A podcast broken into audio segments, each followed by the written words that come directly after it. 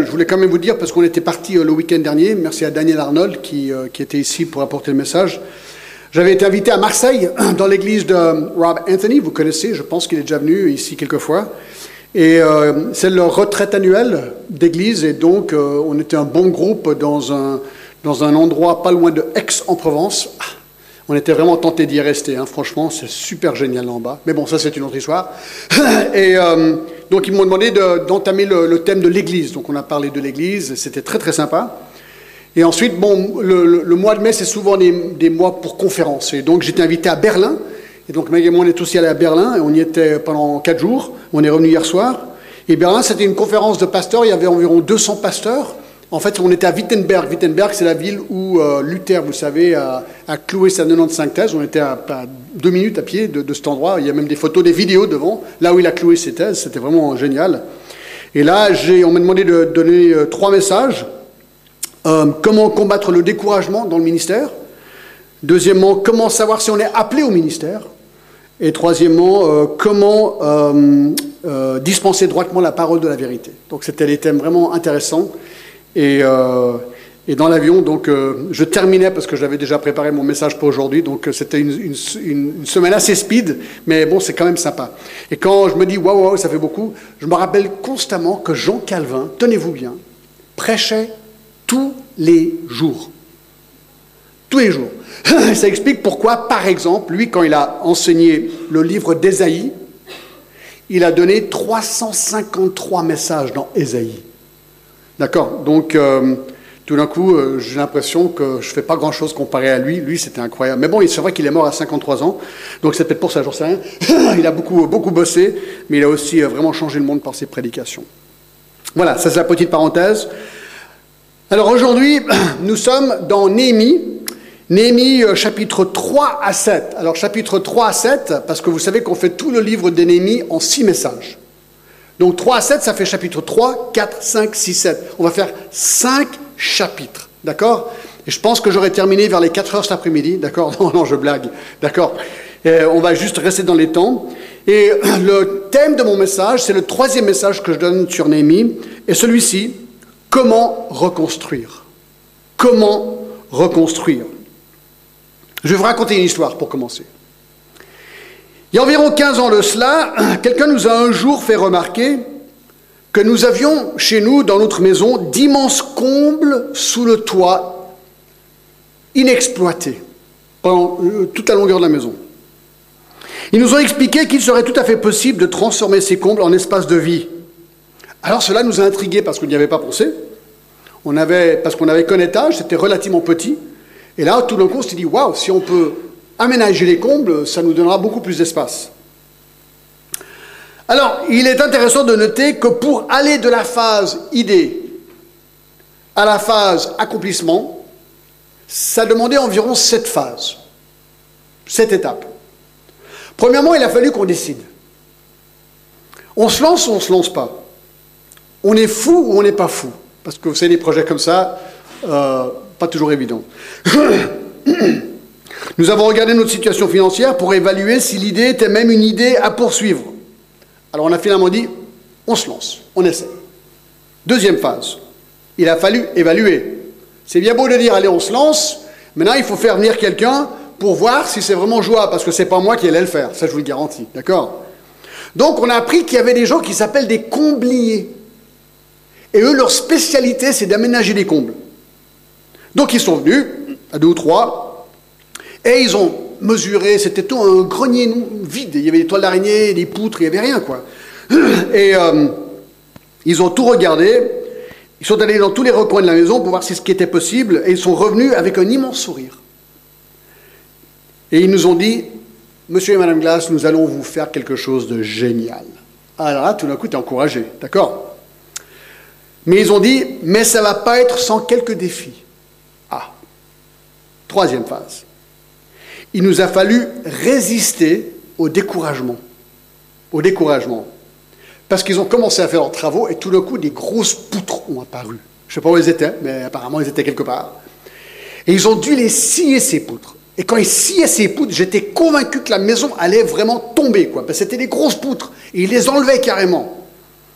Et ensuite, il fallait faire des ouvertures de fenêtres. Cinq Velux, deux fenêtres. Et ensuite, euh, on ne savait pas si c'était possible. Et, euh, et, ensuite, on se demandait si les voisins allaient réagir, parce que d'ouvrir ces fenêtres allait nous, donner un vis-à-vis direct sur euh, leur propriété. D'accord? Et alors, le bruit, la poussière, je me rappelle au milieu des travaux, Meg et moi, on s'est assis un jour dans la cuisine, on s'est dit, mais on est complètement fou, on s'est lancé dans quoi là? Il y avait de la poussière partout, on, mangeait le soir, il y avait de la poussière, et c'était horrible, quoi, tu vois? Et on se dit, mais ça va jamais finir. Quatre. Un jour, quatre ou cinq mois plus tard, terminé. Terminé. Le travail était fait. Et je me rappelle, ce jour tellement bien, on s'est dit, on va honorer les ouvriers. Et donc, on a fait un. Enfin, on, Meg a fait un immense repas, d'accord Soyons clairs. Et, euh, et, là, on a remercié chacun, et surtout, c'était assez marrant, celui, Carlo, qui a, qui a construit des escaliers, des escaliers en bois. Le jour où il a, il a dit je, je, veux, faire un escalier, il avait un petit crayon, petit gros crayon, vous savez, les, les, les ouvriers, ils ont des très gros crayons, je ne sais pas comment ils font pour le, pour les, tailler, je crois qu'avec un couteau. Et il a, il a, pris quelques petites notes comme ça, puis il est rentré chez lui. Il a dit, vous avez, je veux un super escalier. Mais il a, il a à peine mesuré. Il est revenu, je sais pas, deux semaines plus tard. Tout était nickel, quoi. Franchement, tu es impressionné par ces gens et le travail qu'ils font. Et donc, on les a honorés pour tout ça. Six, ensuite, A. Il fallait donner. Parce qu'il y avait la facture. Eh c'est ça le problème, d'accord et donc, on a dû euh, payer la facture, bien sûr, et comme par hasard, il y avait des coûts cachés. Voilà, on a dû s'arranger, bref, on a payé ce qu'il fallait payer. Et finalement, une fois que tout était fini, tout était payé, septième phase, on a célébré, d'accord Et on célèbre tous les jours, depuis 15 ans, eh bien, ce travail. Alors, c'est tout bête, hein. je vous raconte cette histoire parce qu'en me préparant pour le message d'aujourd'hui, du récit de la construction, la reconstruction du mur de Jérusalem par Néhémie, ça m'a fait penser à la construction de nos combles. Car les mêmes phases sont celles qu'il a dû subir, si vous voulez. Néhémie, bien sûr, avait un projet inspiré de Dieu. Et ce qui est sympa avec cette étude, c'est qu'on peut avec prudence faire certains parallèles dans nos vies. Il y a plein de choses. Et pensez-y, qu'est-ce qu'on est appelé à reconstruire dans notre vie de tous les jours D'accord? Alors lui, c'était un mur, littéralement un mur. Mais peut-être il y a des gens qui euh, doivent reconstruire en mariage. Il peut y avoir des problèmes, d'accord? Des crises. Euh, des gens qui ont des problèmes dans leur famille. Et parfois, bah, il faut se regrouper, essayer de, reconstruire euh, nos familles. Parfois, c'est une carrière. Une carrière n'a pas été comme on, aurait voulu qu'elle aille, et puis il faut reconstruire quelque chose derrière. Peut-être c'est une église, on le sait très bien, les églises peuvent passer par des moments très difficiles. Alors à un moment donné, il faut se dire, voilà, comment on va faire pour reconstruire? Je pensais même à une vie, ma vie de péché, la vôtre aussi, c'était des vies brisées. Eh bien, le Seigneur reconstruit notre vie. Et nous, parfois, ben, on, a des chutes et il faut reconstruire chaque fois. Et donc, donc il y a des parallèles. Alors, je ne veux pas forcer les parallèles parce que l'histoire, voyons, n'oublions pas, c'est l'histoire de la reconstruction d'un mur. Voilà l'histoire. Donc, on ne veut pas trop symboliser tout ça, mais on peut quand même faire des parallèles de grands principes.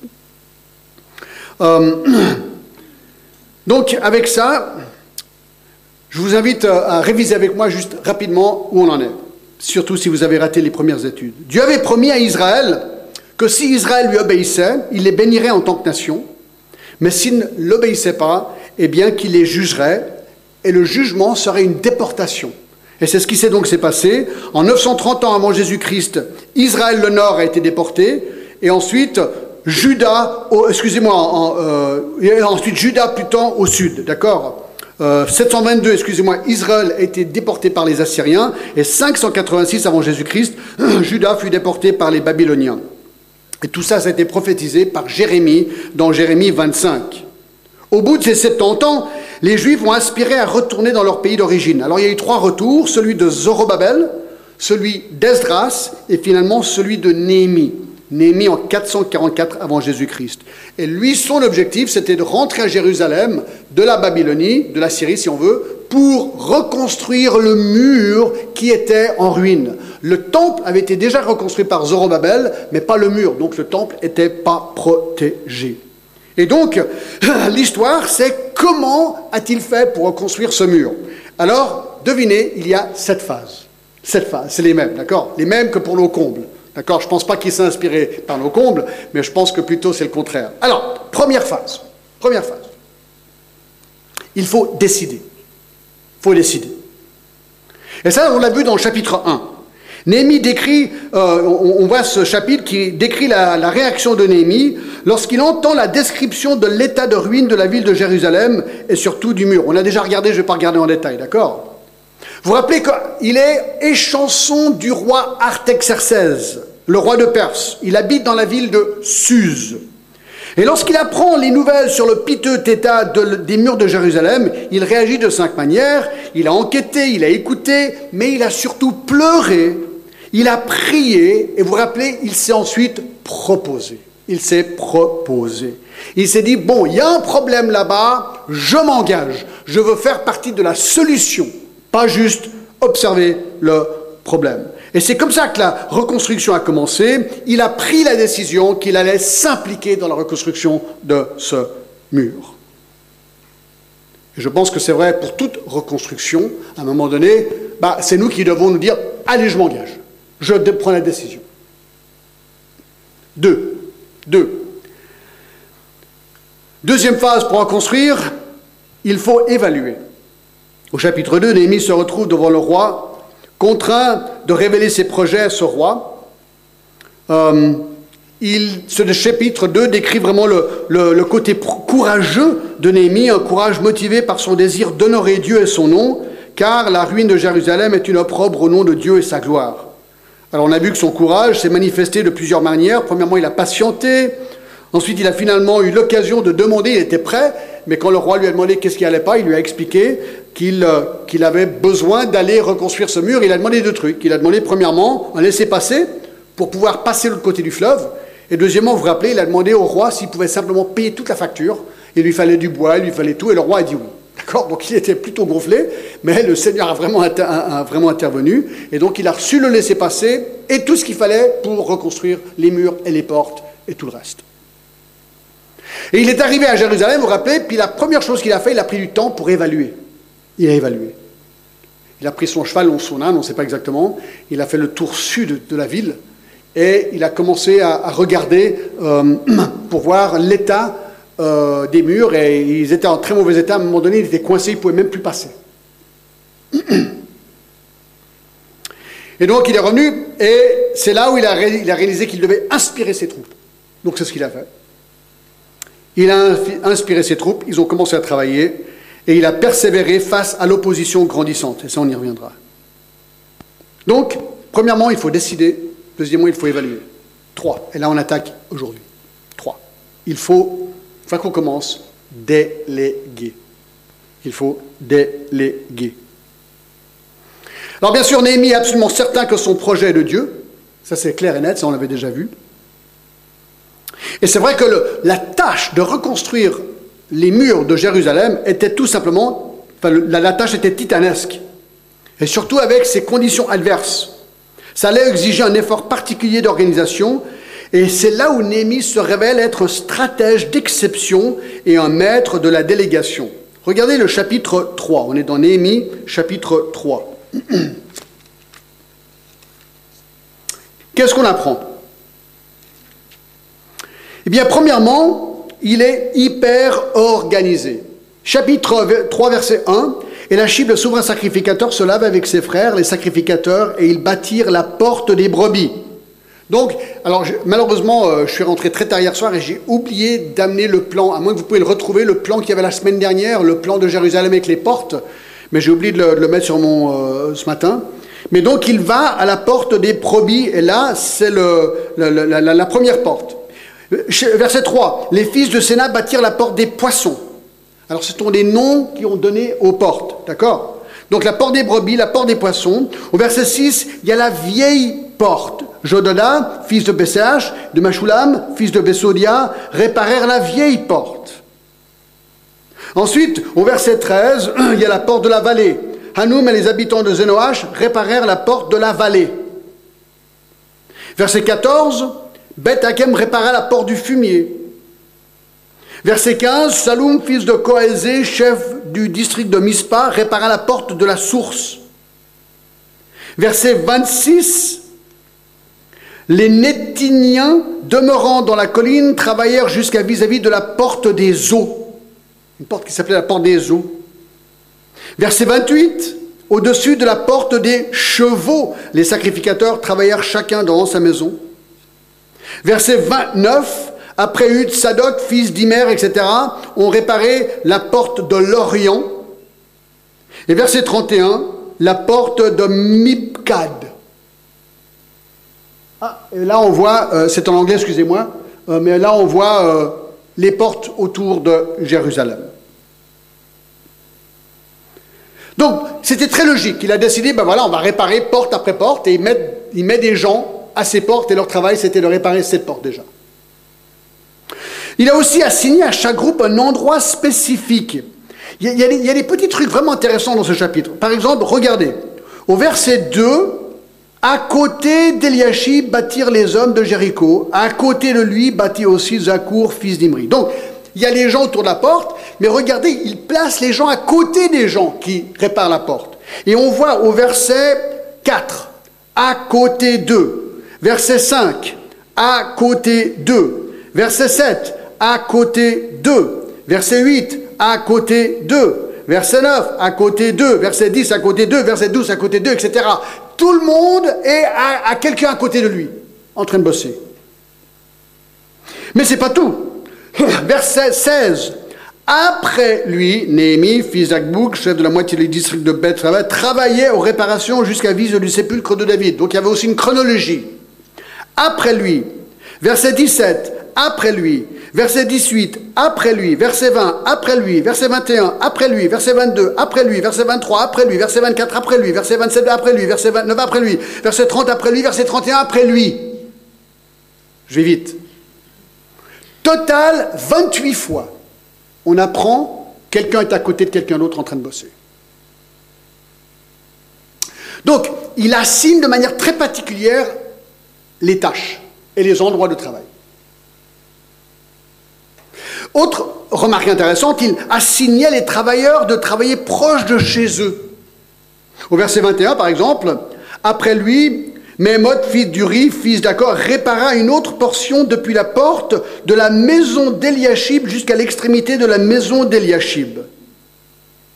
Verset 23, après eux, Benjamin et Hachoub travaillèrent vis-à-vis -vis de leur maison et on continue, après eux, Azaria, fils de Masséja, fils d'Anania, travaillait à côté de sa maison. Pareil, verset 28 jusqu'à 30. Alors pourquoi?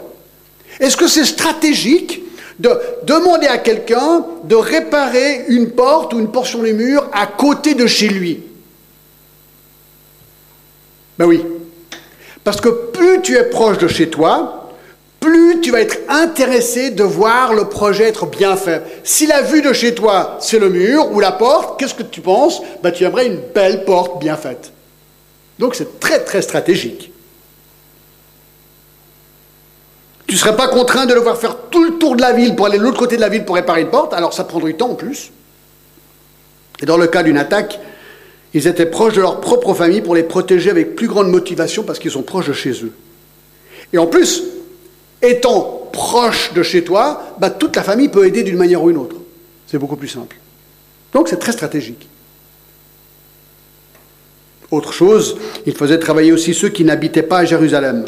Au verset 2, certains vivaient à Jéricho, d'autres à Tekoa, des villes encore plus loin, à Gabaon, verset 7, à Mispa, verset 7. Alors apparemment, ce sont des gens qui n'avaient pas de maison à l'intérieur de Jérusalem, mais ils travaillent aussi. Eux, ils viennent. C'est plutôt des. Comment on appelle les gens qui viennent de loin et ils viennent dans une ville des, pour, pour, travailler des, Pas des saisonniers, non, plutôt des, des pendulaires, voilà, des pendulaires, ou des frontaliers. Hein D'accord, je le dis. Encore, ils attribuaient des sections de murs aussi par vocation. Ah, c'est intéressant, regardez le verset 1. Eliashib, le souverain sacrificateur, se leva avec ses frères. Les sacrificateurs, ils bâtirent la porte des brebis. Est-ce que c'est anodin ça Ben non. Premièrement, pourquoi est-ce qu'ils sont en première de liste? Pour donner l'exemple, probablement. Ah, les sacrificateurs, ils ne font pas que sacrifier des trucs, d'accord, des animaux et tout ça, ils bossent aussi. Ils sont là pour bosser. Et on leur attribue une porte, mais pas n'importe laquelle. Laquelle? La porte des brebis. Bien vu, Néhémie. Il est malin, Néhémie. Alors, porte des brebis. Pourquoi vous croyez que cette porte s'appelle la porte des brebis? Eh bien, la porte des brebis était la porte par laquelle les animaux étaient amenés au temple pour être sacrifiés. Écoutez, si ça, ce n'est pas une motivation pour un sacrificateur, je ne sais pas ce qu'est une motivation. Et c'est intéressant. Est-ce que c'est coïncidence ou pas coïncidence? Avec Dieu, je ne pense pas qu'il y ait de coïncidence. De savoir que 400 ans plus tard, Jésus rentrerait dans Jérusalem par cette porte depuis le jardin de Gethsemane afin de donner sa vie en sacrifice pour nous une fois pour toutes. Il a sonné la fin des sacrifices d'animaux car l'agneau parfait de Dieu venait d'être sacrifié par cette porte. C'est quand même intéressant. Alors bien sûr, si un sacrificateur peut aider, tout le monde peut aider. C'est ça le but ici. Tout le monde peut aider. Et je ne pense pas que les sacrificateurs, ils étaient super bons à plâtrer, quoi. Ils, ont dû apprendre. Bah, dis-moi comment faire du plâtre, et je, non, du ciment plutôt. C'est du ciment ou du plâtre? Je sais même pas la différence. Ah il faut vraiment mettre au travail bien exactement ce qu'il faut faire, parce que je risque de mettre de la peinture où il faut du plâtre. Je sais pas du tout, d'accord? Mais dans, dans, le verset 8 et 22, il y avait des orfèvres aussi. Il y avait des parfumeurs au verset 8. Des parfumeurs, tu dis, les parfumeurs sont des gens très délicats, j'ai l'impression. Je sais pas, un parfumeur, ça, ça me paraît délicat. Non, au boulot, briques, cailloux, allez, comme tout le monde. Même les chefs politiques locaux, versets 9 à 12, 14 à 19. Il y avait des lévites au verset 17, des marchands au verset 31 à 32, même des jeunes filles au verset 12. Alors c'est quoi les principes qu'on ressort de ce chapitre? Bien, la reconstruction du mur a demandé l'effort de tout le monde, premier principe. Tout le monde. Sacrificateurs, nobles, politiciens, orfèvres, marchands, etc., même parfumeurs. Comme je dis déjà, aucune de ces personnes n'était particulièrement douée pour la reconstruction du mur, mais ils étaient d'accord d'apprendre et de se mettre au boulot. Ça la clé. Deuxièmement, certains avaient de plus grandes capacités que d'autres. Au verset 11, une autre portion de la muraille et le tour des tours fut réparé par Malkija, fils d'Arim, et par Hachum, fils de Pacha et Moab. Et le verset 19, et à côté de lui, Ezer, fils de Josué, fils de Mitzpah, répara une autre portion de la muraille vis-à-vis -vis de la montée de l'arsenal. Ces versets impliquent qu'ils étaient plus rapides que les autres. Ils avaient terminé leur travail, ils ont dit écoutez, est-ce que je peux faire autre chose? Oui, tiens, viens, va aider là. On le voit au verset 21, 24, 27. Certains travaillent plus vite que d'autres. C'est bien de le savoir. Verset 14, certains étaient d'accord d'entreprendre du travail moins noble que les autres. Verset 14, Malkija, fils de Raka, fils d'Itrik de, c'est dur hein, ces noms, hein, Beth Akerem, répara la porte du fumier. Pourquoi est-ce que vous croyez que cette porte s'appelle la porte du fumier? Parce que c'est là où, c'était la porte des poubelles en fait. C'était le, comment on appelle un endroit où on met les poubelles? Les camions ils vont mettre ça dans la déchetterie. Voilà. C'était la déchetterie de Jérusalem. Et ils mettaient tout, excréments, tout, tout, tout. Ça puait à fond ben, il fallait quand même quelqu'un répare cette porte. Donc chapeau quand même. Ils étaient d'accord d'entreprendre le travail moins noble que les autres. Certains avaient plus de zèle que d'autres. Verset 20, après lui, Baruch, fils de Zabaï, répara avec ardeur une autre portion. Ah, lui, il était toujours devant. À fond, les gars, allez, on y va, on y va, ouais, trop bien, tu vois. Ah, par contre, il y en avait qui étaient vraiment pas intéressés à travailler, verset 5, apparemment. À côté d'eux travaillaient les Técoïtes, dont les principaux ne se soumirent pas au service de leur Seigneur. Eh il y a toujours quelques-uns comme ça qui disent Ah non, désolé, pas moi. Et là, c'était en plus des hauts placés, des seigneurs. Ah non, ce travail, franchement, non, là, là écoutez, là, là, là c'est trop bas pour moi. Non, s'il vous plaît, quand même pas ça. D'accord. C'est intéressant, hein on ne sait pas en fait pourquoi il refuse de travailler.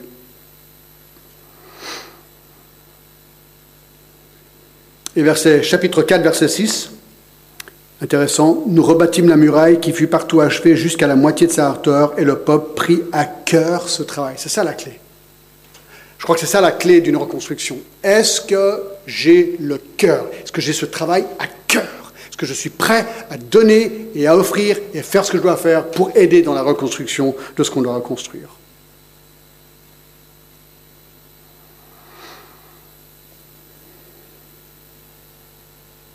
Donc, quelle que soit la chose que nous devrons construire, c'est tout à fait le même principe. Si on a un problème avec quelqu'un, ou si on a un problème de mariage, ou de famille, ou d'église, de, de que ce soit, ben, à un moment donné, il faut dire, bon, est-ce que je veux faire partie de la solution? Oui ou non? Est-ce que je suis prêt Est-ce que je suis prêt à aller Est-ce que je suis prêt à faire mon travail, ma tâche, la chose que je dois faire pour pouvoir faire avancer cette reconstruction? 4. Donc il faut décider, évaluer, déléguer. 4. Il faut résister. Il faut résister au découragement. Hein. C'est ce que Meg et moi on a vu avec euh, notre, nos combles. Au milieu du truc, tu dis, aïe, aïe, mais on s'est lancé dans quoi? Ça ne va jamais finir. Je crois qu'il nous avait dit que ça prendrait deux ou trois mois, ça a pris le double. Le prix n'était pas le double, mais c'était plus. C'était toujours plus, en fait. Bon, c'est vrai qu'il nous disait, ouais, voulez-vous, les, prises, voulez-vous les où? Moi, j'ai aucune idée. Je dis, mettez-en partout. Ah ouais, mais ça ça, ça coûte. Alors on a beaucoup de prises partout.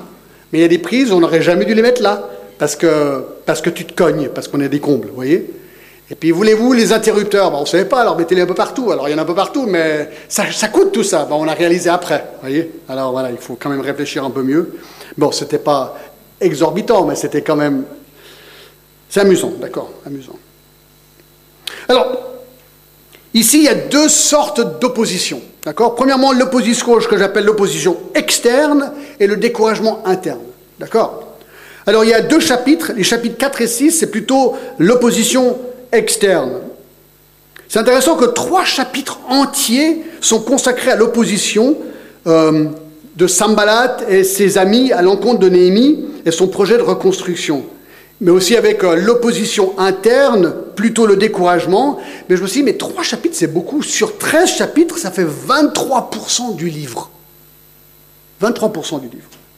Alors qui étaient euh, ces, individus? Alors on, avait déjà rencontré au chapitre 2, verset 10, Sanballat, le Renite et Tobija, le serviteur ammonite, l'ayant appris, eurent un grand déplaisir de ce qu'il venait un homme pour chercher le bien des enfants d'Israël. Et verset 19, Sanballat, le Renite, Tobija, le serviteur ammonite, et Gershem, l'arabe, ayant été informés, se moquèrent de nous et nous méprisèrent. Donc voilà, c'est un groupe de personnes des Samaritains qui, globalement, qui sont, enfin, du moins Sambalat, qui n'étaient pas d'accord avec les Juifs qui allaient revenir rebâtir leur temple et leur ville. Pas d'accord. Donc le leader, c'est Sambalat, Oronite, de la ville Beth Oral, environ 15 km au nord de Jérusalem. On a l'impression qu'il avait un poste important selon chapitre 4, verset 1 à 4. Il y a un papyrus éléphantine qui mentionne les fils de Sambalat comme ayant été les gouverneurs de la Samarie en 408 avant Jésus-Christ. Donc il y a vraiment tout un côté historique à tout ça. Tobija, c'est un ammonite. En tant qu'ammonite, Tobija était un ennemi acharné long terme des Juifs, selon Deutéronome 23, 3 à 4. Il était lié par mariage à des amis de Néhémie, un lien de parenté avec le sacrificateur Eliashib, chapitre 13. Il y a un autre ennemi qui apparaît au verset au chapitre 4, Gesh l'arabe. Et on voit que le groupe va s'agrandir, chapitre 4, 7 à 8. Et au verset 8, en fait, ils se liguent ensemble pour attaquer Jérusalem. Alors bien sûr, on ne peut pas parcourir tous ces chapitres, on n'a pas le temps, d'accord? Donc ce que j'aimerais faire, c'est de résumer, juste résumer, le genre d'adversité sous laquelle se trouvaient Néhémie et, les amis, et ses amis dans Jérusalem. D'accord? En fait, Sambalat et ses amis utilisent huit formes d'opposition. Huit formes d'opposition. On va les regarder très très rapidement. Numéro un, la moquerie. La moquerie, hein. on vient de le lire au verset, chapitre 4, verset 7. Euh, non, excusez-moi, euh, où est-ce que j'ai lu ça? Je viens de le lire.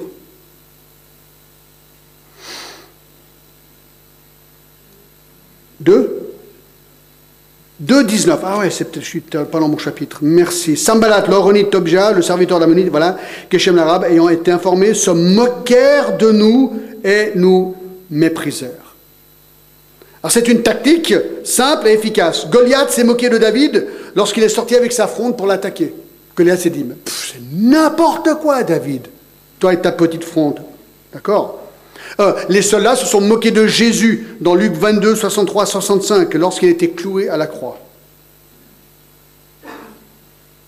Alors ils se moquent de quoi Au chapitre 4, en fait, c'est là où on le voit. Verset 1, de leur force. Lorsque Sambalat apprit que nous rebâtissions la muraille, il fut en colère et très irrité. Il se moqua, encore voilà ce que je cherchais, se moqua des Juifs et dit devant ses frères et devant les soldats de Samarie, à quoi travaillent ces Juifs impuissants Mais regardez, vous n'êtes pas fait pour ce genre de travail, vous n'y arriverez jamais.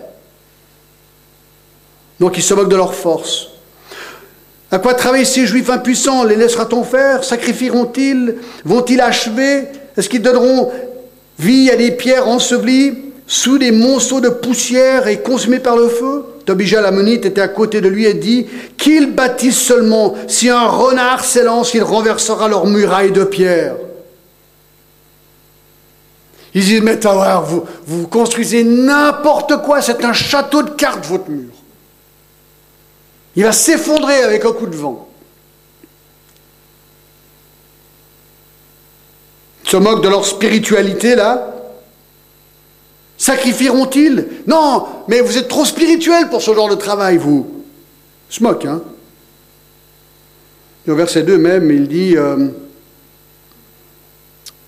euh, vont-ils achever Redonneront-ils vie à des pierres ensevelies sous des monceaux de poussière et consumées par le feu? Et juste avant, ils impliquent, ils se disent que par la prière et par votre spiritualité, c'est comme ça que vous allez construire ce mur. Alors, c'est quoi la réaction de Némi? Verset 4. Écoute, ô notre Dieu, comme nous sommes méprisés. Il prie. La première réaction.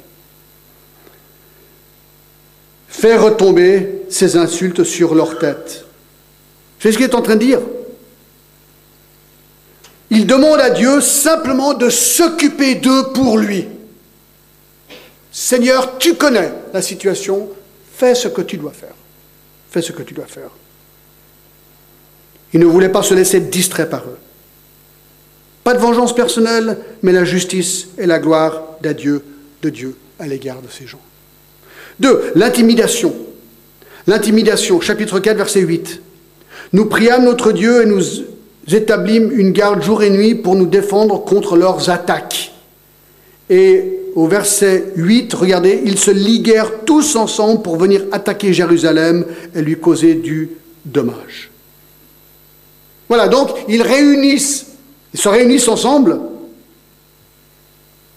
bah, pour intimider les, les gens à Jérusalem. Ça fait peur. Néhémie soupçonnait l'attaque de ces personnes, il s'y est préparé.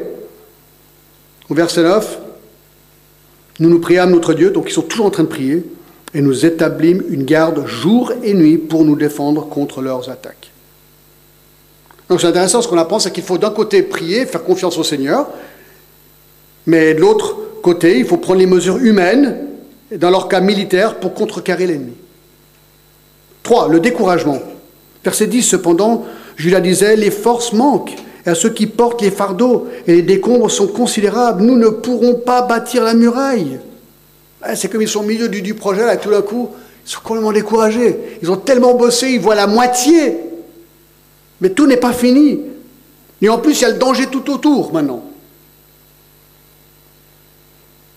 C'est un peu comme les espions, vous vous rappelez, les espions qui sont montés euh, dans la terre promise.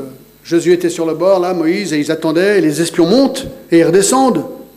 Et ils disent, mais non, il y a des géants là-bas. Il y a des géants. On va y aller, on va se faire massacrer là-haut. Et tout le monde devient découragé. Alors là, il conclut, mais on ne va jamais y arriver.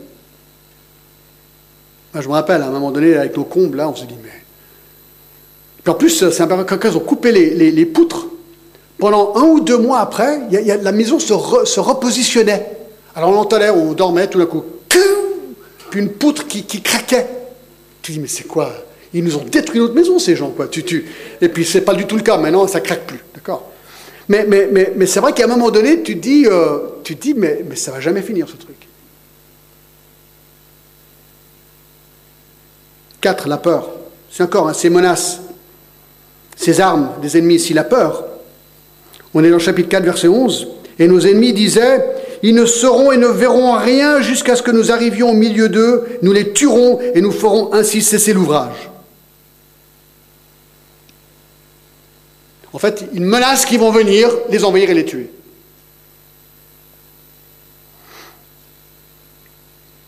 Regardez euh, la réponse de Néhémie, je regardais verset 14, et m'étant levé, je dis aux grands et aux magistrats et au reste du peuple, ne les craignez pas. Souvenez-vous du Seigneur grand et redoutable. Et combattez pour vos frères et pour vos, filles, pour vos femmes et pour vos maisons. C'est beau, hein? Non, n'ayez pas peur. N'ayez pas peur, ne craignez pas. Au verset 15, Dieu anéantit leur projet. Et ce qui est intéressant, au verset 21, ils sont prêts. Ils sont prêts. C'est toujours cette double chose. Le côté spirituel, ils prient, le côté, ils sont, ils sont armés pour leurs ennemis. D'accord? Toujours prêts. Verset 21, c'est ainsi que nous poursuivons l'ouvrage. La moitié d'entre nous la lance à la main depuis le lever de l'aurore jusqu'à l'apparition des étoiles. Le verset 23, et nous ne quittions point nos vêtements, ni moi, ni mes frères, ni mes serviteurs, ni les hommes de garde qui me suivaient. Chacun n'avait que ses armes et de l'eau. Donc la construction continuait, mais il y avait les gens prêts. Prêts. Il y avait encore cinquièmement la ruse. Chapitre 6, je n'avais pas encore posé les battements des portes lorsque Sanballat, Tobija, Geshem, l'Arabe et nos autres ennemis apprirent que j'avais rebâti la muraille et que je n'y restais plus, qu'il ne restait plus de bêches. Alors maintenant ils sont vraiment furieux. Alors Sanballat et Geshem m'envoyèrent dire Viens et ayons ensemble une entrevue dans les villages de la vallée d'Ono et ils avaient médité de me faire du mal. Ruse. Ils disent Écoute, Néhémie, allez, on va se réunir faire une grande discussion entre nous, et on va essayer de trouver un, compromis où voilà, ils, avaient, ils avaient quelque chose en tête, ils avaient une ruse en tête. Mais Néhémie le voyait venir. Il le voyait venir. Il voyait qu'il voulait lui faire du mal. Donc il a pas cédé à cette ruse. C'était une ruse. C'était une ruse. 6, calomnie. Calomnie. Chapitre 6, verset 5. Il y a une cinquième requête de Saint-Malade qui se fait avec une lettre accusant Néhémie de deux choses, de sédition, de révolte. Il dit, ouais, Néhémie, en fait, tu te, révoltes contre le roi. C'est ce qu'il dit au verset 6. Le bruit se répand parmi les nations, et Gachum affirme que toi et les Juifs, vous pensez à vous révolter, et que c'est dans ce but que tu rebâtis la muraille. Tu vas, dit-on, devenir leur roi, tu as même établi des prophètes pour te proclamer à Jérusalem roi de Juda. Donc il, leur dit, tu vois, euh, euh, Néhémie, euh, en fait, vraiment ce que tu veux, c'est révolte et t'établir roi. Donc ils répondent cette fausse, accusation vis-à-vis de Néhémie, mais c'était efficace parce que les Perses, ils ne toléraient pas ce genre de choses. S'il y avait une menace, d'être exécuté. Donc c'était tout à fait euh, efficace, quelque part, pour intimider. Il voulait affaiblir la réputation de Néhémie. Alors la réponse de Néhémie, verset 8. Je, réponds, euh, je fis répondre à Sanballat, ce que tu dis là n'est pas. C'est toi qui l'inventes. Tous ces gens voulaient nous effrayer et ils disaient, ils perdront courage et l'œuvre ne se fera pas. Donc il répond clairement et nettement, c'est faux. C'est faux. C'est une tactique pour essayer de nous décourager. Et finalement, traîtrise, versets 10 à 14, une histoire, enfin, c'est intéressant. Maintenant, ô Dieu, fortifie-moi, verset 10, je me rendis chez Shemaja, fils de Deja, fils de Mehaetaïbil, et s'étant enfermé, il dit, allons ensemble dans la maison de Dieu au milieu du temple et fermons les portes du temple, car ils viennent pour te tuer, et c'est pendant la nuit qu'ils viendront pour te tuer. Je répondis, un homme comme moi prendrait la fuite et verset 12, et je reconnus que ce n'était pas Dieu qui l'envoyait. Donc il y a un gars qui dit, voilà, je me suis enfermé dans une maison, Némi, viens, viens, ils vont te tuer, viens, viens chez moi et je vais te protéger. Et on va aller, toi et moi, dans le temple, et comme ça on sera protégé. Alors Némi, il le sentait ça aussi. Alors là, et il savait que c'était faux parce qu'il a consulté sa Bible, Néhémie, et la loi défendait expressément que quelqu'un qui n'était pas sacrificateur de rentrer dans cette partie du temple. Nombre 3, 10 et 18, 7. S'il avait fait cela, il aurait profané le temple et se serait crédibilisé auprès du peuple. verset 13, en le gagnant ainsi, il espérait que j'aurais peur et que je suivrais ses avis et commettrais un péché et ils auraient profité de cette atteinte à ma réputation pour me couvrir d'opprobre. Ils se sont dit, voilà, si on peut faire entrer Némi dans le temple là où il ne devrait pas être, il sera vu comme étant un pécheur au vu du peuple et sa réputation sera terminée. C'est malin, très malin. Et en fait, on apprend au verset 13 qu'il a été payé pour faire ça. Attendez voir. J'aurais peur. Ah ouais, regardez verset 12. Et j'ai reconnu que ce n'était pas Dieu qui l'envoyait, mais il prophétisa ainsi sur moi parce que Sanballat et Tobija lui avaient donné de l'argent. Oh, c'est gros. C'est gros. Et finalement, l'influence, chapitre 6, verset 15, la muraille fut achevée le 25e jour du mois d'Élul en 52 jours. Lorsque tous les ennemis l'apprirent, toutes les nations qui étaient autour de nous furent dans la crainte, elles éprouvèrent une grande humiliation et reconnurent que l'œuvre s'était accomplie par la volonté de Dieu. Au verset 19, on apprend, il disait même du bien de lui en ma présence et lui apportait mes paroles. Tobija envoyait des lettres pour m'effrayer. Bref, Tobija n'a jamais arrêté, il n'a jamais arrêté d'essayer d'influencer les gens contre Néhémie.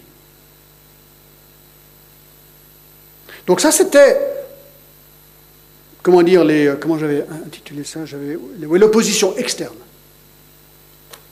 Mais il y a aussi un découragement interne. Alors de nouveau, hein, je, fais, je vais un petit peu vite, excusez-moi, mais c'est la nature. Euh, on essaie de faire Néhémie en six messages, on est un petit peu obligé. Donc il y avait non seulement l'opposition externe qu'on a regardé brièvement, mais il y avait aussi un découragement interne. Dans le chapitre 5, les versets 1 à 10, je, vous raconte ce qui se passe, d'accord? Ben Juste, regardez verset 1. Il s'éleva de la part des gens du peuple et de leurs femmes, donc parmi les juifs, hein, des grandes plaintes contre leurs frères les juifs. Les uns disaient, nous et nos filles, nous sommes nombreux et qu'on nous donne du blé afin que nous mangions et que nous vivions. Donc ils avaient faim. D'autres disaient, nous engageons nos champs, nos vignes et nos maisons pour avoir du blé pendant la famine. Il y avait une famine. D'autres disaient, nous avons emprunté de l'argent sur nos champs et nos vignes pour le tribut du roi. Et pourtant, notre chair est comme la chair de nos frères, nos enfants sont comme leurs enfants. Et voici, nous soumettons à la servitude nos fils et nos filles, et plusieurs de nos filles nous sont déjà réduites. Nous sommes sans force et nos champs et nos vignes sont d'autres. Vous savez ce qui se passe ici? C'est que tout d'un coup, ils réalisent, les Juifs, qu'ils ont faim. Ils ont faim. Ils se plaignaient aussi de devoir vendre leurs biens pour pouvoir acheter la nourriture. Et au verset 4, ils devaient payer les impôts et certains même étaient au point de devoir vendre leurs filles et leurs fils pour avoir de l'argent pour, pour manger. Ça paraît fou. Mais le vrai crime ici, c'est que ce sont des juifs riches qui prêtaient de l'argent à des taux exorbitants aux trois premiers groupes. C'est eux qui achetaient leurs enfants pour esclaves. Donc, c'est les juifs qui profitaient des juifs. Ça, non. Les juifs ne devaient pas prêter de l'argent à un autre juif avec intérêt selon Lévitique 25. Alors, qu'est-ce qu'il fait Néhémie face à ce problème-là? Ben, Il se met en colère. Verset 6. Je fus très irrité lorsque j'entendis leur plainte à ces paroles-là. Très irrité.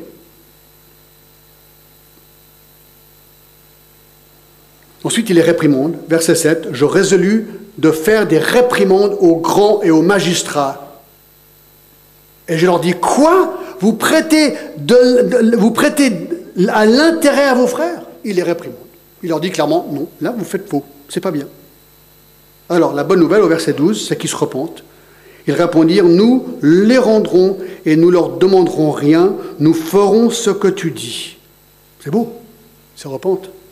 Alors j'appelais les sacrificateurs devant lesquels je les fais jurer de tenir parole. Et ensuite, euh, au chapitre 6, 14 à 19, c'est Néhémie qui montre l'exemple, et moi je trouve juste un petit détail tout à fait incroyable. Euh, verset 17, il s'est dit, voilà, moi il faut que j'aide, parce qu'il y a beaucoup de gens qui avaient faim. Regardez ce qu'il fait. Verset 17, j'avais à ma table 150 hommes, juifs et magistrats, outre ceux qui venaient à nous des nations d'alentour. Il s'est dit, moi aussi je vais contribuer à aider. Vous savez ce qu'il fait? Il invite 150 personnes à manger, tous les jours. Apparemment, Néhémie est un homme très riche. Très riche. Et dans ce texte, il apprend que ça sort vraiment de sa poche. Ce n'est pas, le roi des Perses qui paye ça, c'est lui qui paye ça de sa poche. Alors, c'est quoi l'application dans tout ça? Voici, je pense que c'est, il n'y a pas de reconstruction sans opposition. Il n'y a pas de reconstruction sans opposition. Moi, je vous donne un exemple. Quand je me suis converti, je fumais deux paquets par jour de cigarettes. La Bible ne dit pas qu'il ne faut pas fumer. La Bible simplement dit que notre corps, c'est le temple du Saint-Esprit, donc c'est logique qu'on ne veut pas détruire le corps que Dieu nous a donné avec de la nicotine. D'accord? Mais il n'y a pas un verset qui le dit. Mais une fois que je me suis converti, je voulais arrêter. Mais j'étais un accro de la nicotine. D'accord? J'aimais fumer. Des Marlboro, je fumais. Puis aussi des Rotman King Size. D'accord? Parce que c'était cool, parce qu'il y avait la, la manche du, du pilote. Puis ça faisait vraiment cool. Mais je voulais arrêter de, fumer. Alors un jour, il y a un gars à Genève qui est venu me dire, ben, excusez-moi, euh, pas à Genève, parce moi j'ai fait ça à quelqu'un d'autre, en Inde, quand j'étais, je suis converti là-bas, il m'a dit, John, est-ce que tu veux vraiment arrêter de fumer? Alors, la question est compliquée. Oui, d'un côté, je voulais vraiment arrêter, mais, mais non de l'autre. Parce que tout en moi voulait fumer. Il a dit, John, est-ce que tu es prêt à arrêter maintenant? Waouh J'ai dit, OK. Il m'a dit, donne-moi ton paquet de cigarettes. Alors, avec grande hésitation, je lui ai donné mon paquet de Marlboro. Je me rappelle très bien. C'est cher en plus. Moins cher que maintenant. Maintenant, c'est encore plus cher. Il me dit, John, est-ce que tu es sûr que tu veux arrêter de fumer maintenant? Je ouais. Il a pris le paquet. Et devant moi, il l'a déchiré en deux, comme ça. Il a déchiré le paquet en deux, il a jeté par terre. Il a dit, John, tu vas ne plus jamais toucher une cigarette de ta vie.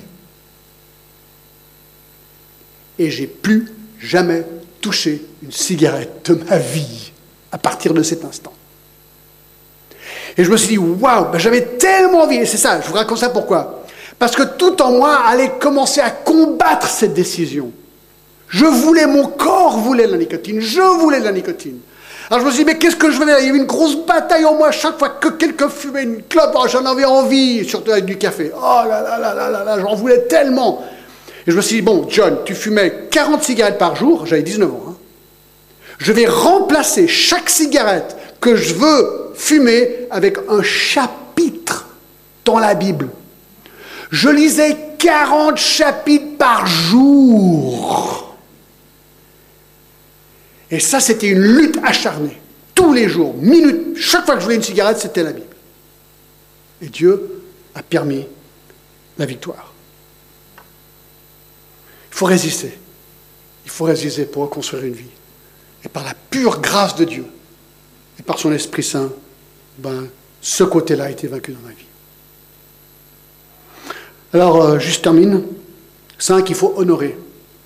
Regardez le chapitre 7. Voilà, ils ont, ils ont victoire sur leurs ennemis. D'accord? Et là, vous arrivez au chapitre 7 et vous êtes en train de lire Néhémie pour votre culte personnel et vous commencez à lire. Lorsque la muraille fut rétablie, j'eus posé des battants, des portes, on établit dans leurs fonctions des portiers, des chantres, des lévites. Je donnais mes ordres à Annie, mon frère, à Anania, chef de la citadelle à Jérusalem, homme supérieur, en grand nombre par sa fidélité, par sa crainte. Et ensuite, à partir du verset 7, ils partirent avec Zorobabel, Jésus, etc. Et ensuite, on voit là, on commence des listes de noms. Verset 8, verset 9, regardez, des listes de noms. Verset 23, 38, 39, des sacrificateurs. 43 des Lévites. 44 les chantres. 45 les portiers. 46 les Nétiniens. 57 les serviteurs de Salomon. Et ça continue, et ça continue, ça continue. Vous dites, mais pourquoi Pourquoi est-ce que tous ces noms sont là? Des noms là, je prends n'importe quel verset, verset 32, Bethel Daï, les gens de Nebo, verset 33. Et puis ce gars-là qui s'appelle par exemple, dans verset 40, le fils d'Imer, c'est qui ça? On ne sait rien sur lui. Pourquoi est-ce que ces noms sont là? Probablement juste pour les honorer. Juste pour les honorer. Anani, un administrateur, hors norme verset 1. Les portiers, il y avait 138 portiers selon le verset 45. Vous savez que la grande muraille de Chine n'a jamais été combattue ou cassée par les ennemis, mais quatre fois, les ennemis ont réussi à, traverser le mur de Chine. Vous savez pourquoi? Pas parce que le mur était de mauvais état, parce qu'ils ont été soudoyés, les gardes. Et on voit l'importance d'avoir des bons portiers qui sont prêts à ne pas être sous-loyer. Capital. 138. Il y avait les chantres aussi. Verset 1 et 2. Il y avait 148 chantres. Des, des, chantres, il y avait aussi des chanteuses, pas des chantres, oui, des chantres, non, comment on appelle ça? Des chantres, oui. Et puis ensuite 245 pour les chanteurs et les chanteuses. C'est différent, ceux qui mènent et ceux qui ne mènent pas, enfin je sais pas. Il y avait les hommes du peuple d'Israël, des sacrificateurs, des lévites, des nettiens, des serviteurs de Salomon, bref, grand total, grand total au verset 66 et 67, 49 697 personnes. C'est à peu près deux fois le stade de Genève, un petit peu moins.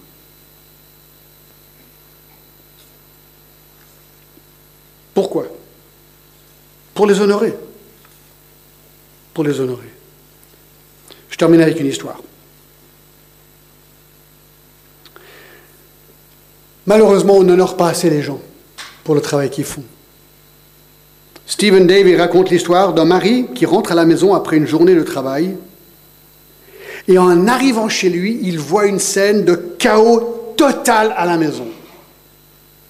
Les trois enfants sont dehors, encore dans leur pyjama, jouant dans la saleté, et il y avait de la nourriture un peu partout dans la pelouse. La porte de la voiture de sa femme était encore ouverte, comme l'était d'ailleurs encore la porte d'entrée de la maison.